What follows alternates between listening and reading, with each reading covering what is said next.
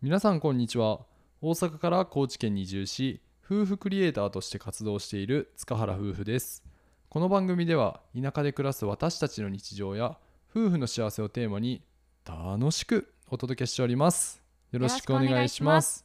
はい前回のラジオでも告知させていただいたんですが塚原夫婦のラジオスポンサー様大大大募集中でございます現在大募集中ですなんか言うねんかぶせたなはいあの概要欄から入っていただきますと塚原夫婦のスポンサー枠販売サイトっていうところがありますのでもし私たちにまた応援してやろうと思っていただけた方はぜひご支援いただけると嬉しいですよろしくお願いいたしますお願いしますはい、えー7月ももう中旬になりましたねはーいね、ちょっと前の大雨から打って変わっても真夏のような暑さでへこたれそうなんですけど、うんやっと四国もあの梅雨明けしたみたいだよああそうなんうや、んうん暑い時期がやっとやってくるかとなあ来たなって感じやなそうやねまあ負けずにいっぱい動画撮影頑張りましょうおうゆるえーと今回は、えー会社を辞めて、まあ、フリーランスとして働く僕らが感じた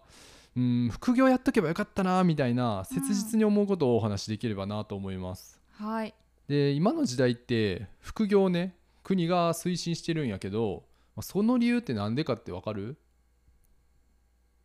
口に出してよもう絶対首横に振ってもラジオじゃ伝わらんし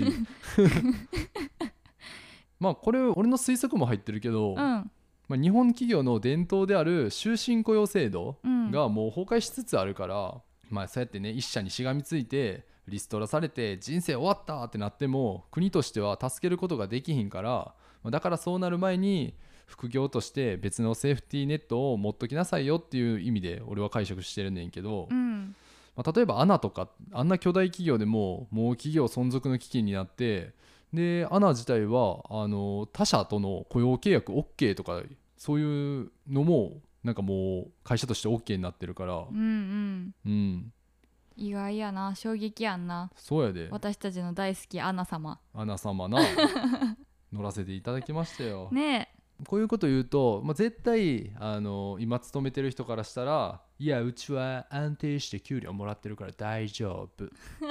とか誰 とかあとまあ副業って会社でダメって言われてるんだよねとかまあ言われたりすんねんけどめちゃくちゃ腹立つ顔面しとっ たね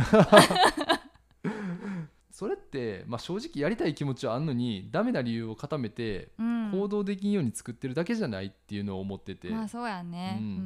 んだって副業チャレンジしてね時間投下して稼げんかったら恥ずかしいとか思うかもしれんけど一回やってみた方がいいと今の僕の立場からやったら思ってて、そうやねもう私たちはもうねあの副業とかする以前にうん会社をもう辞めてしまってるので、うん、そういった経験はできなかったですけど、うん、私もやっぱりできるんやったらチャレンジはしてみようかなとは思ってたかもしれん、そうやんね、まあどうかわかんない けどい今の自分やったらそう思うかもそううやんもう何でもいいと思うねんな、んまあ、例えば絵が好きならデザインの仕事をしてみるとか、うんまあ、YouTube をよく見るならあ動画編集やってみようかなみたいな感じで、何でもいいから一歩進んでみたらなんか景色が変わるやろうし、そうやねうん、でなんでこんなことを言うかというと、まあ、僕はもう1年前に会社の看板を失ってそれで、ね、田舎に移住したけど、まあ、要は社会に出たら誰からも相手されないっていうか、まあ自分の本当の価値が分かってくるんですね。うん当時の僕はもう酒飲んで寝るだけの生活やったんですけどもじゃなくてもっとその会社員時代からまあ自分の好きなことをまあ仕事にできるようにチャレンジしとけばよかったなっていう後悔がめちゃくちゃあって、ああそうやうねん、で聞いていただいてる方はほとんどの方が、まあ、会社に勤めてる方多いと思うので、うん、まあ、今会社で安定した給料をもらいながら別の自分の好きな仕事にチャレンジできるってめちゃくちゃ有益な時間の使い方やって思うから、ううんん、それはなんかサラリーマンのメリットやと思ってて、うんうんサラリーマンのその安定的な給料を生かしながら副業にチャレンジどんどんどんどん別に失敗してもいいわけやからそうやな最悪サラリーマンの給料があるわけやかうら、んそのベースとなるね基盤があるからね、うんいやほんま最高やなと今となっては思います。うん確かに私も転職経験があるから余計にそう感じるけどやっぱ一回会社を辞めて次働くまでなんかその会社を辞めた自分って何が残ってるんやろみたいな、うんめちゃくちゃ不安になった時期とかがすごいあったんやんか、うんなんかそういう時にね同時進行で副業とかやっとけばこっちがダメでもこっちの道があるよねってすぐ切り替えることができるかそうやんらな、すごい自分のためにも心のためというか、うんうん、にも安心できるよね。うん、いやほんまそうそうそうそう、うんで人生ってリセットして0歳からやり直しみたいなボタンとかあればいいけ ど、なうんあ、そんなボタンあったら押すえ押す押す押す、ん私もういいわあもういいもういい、うん、なんなんかハーバードとか行きたいよ やねんこの人ってなるでねあのリセットとかはできへんけどでも何歳からでも再スタートは切れるんですねうんうん、僕なんかはもうゆ10代20代の子がね大活躍してる YouTube の中で、まあ、30歳になってから始めたんで、まあ、当時はもう遅いなとは思ってたんですけどもそれでもなんか自分でチャレンジしてやってみてよかったなと今となっては思うしうんう、うんんまあ、その中でねあの少しずつ自分の価値を高めていってると思うんで自分ってもしかしたらもっと自分に合う仕事あるかなとか会社にしがみついときたくないなとか思ってる方がいらっしゃったら、まあ、ぜひねあの会社の看板を外して副業にどんどんどんどんチャレンジしてみることで自分に新しいタグをつけることができるんじゃないかなと思います。名言ちゃん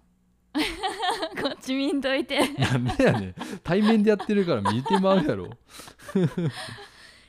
そうよねなんか本当に自分が事務作業というか営業事務しかやってこなかった人生やけど、うん今 こうやって動画編集とかに出会ってクリエイティブな仕事面白いっていうのは今になって気づけたけど、んなんかこうね事務の仕事しながら一方ではもう全く畑の違うクリエイター的な仕事をするっていうやり方も、まあ、独学で勉強していけば絶対できるはずやし、うんうん、そうやって面白さに早いうちから気づいとけば、ね、収入の面でも安定させながらスキルも一方では伸ばし続けられる、でその副業はもしねうん育てばうん会社辞めてもええやってなると思うし、そうそうそう、うんはいはいとてもねなんか当時の自分たちがもしそんな状況ならチャレンジしてみたかったなとは思いますけどうんうんあの今働いてる方でもそういうチャンスって絶対あると思うので、うんなんかチャレンジしていただきたいよねとか思っちゃうね。いやほんまにめちゃくちゃ思うし、そんないきなり大金を稼ぐなんて絶対無理やからうん会社にバレることもないし、うんうんうんだからねあの今のうちからコツコツやっとけばいつか花咲く時が来るやろうし。うん、ということで会社を辞めてフリーランスになった僕らが、えー会社員のうちからいろいろ副業とかにチャレンジした方が、まあ、人生幸せになるし楽しいよということをお伝えさせていただきましたはいそれでは皆さん次回の放送でお会いしましょうバイバイ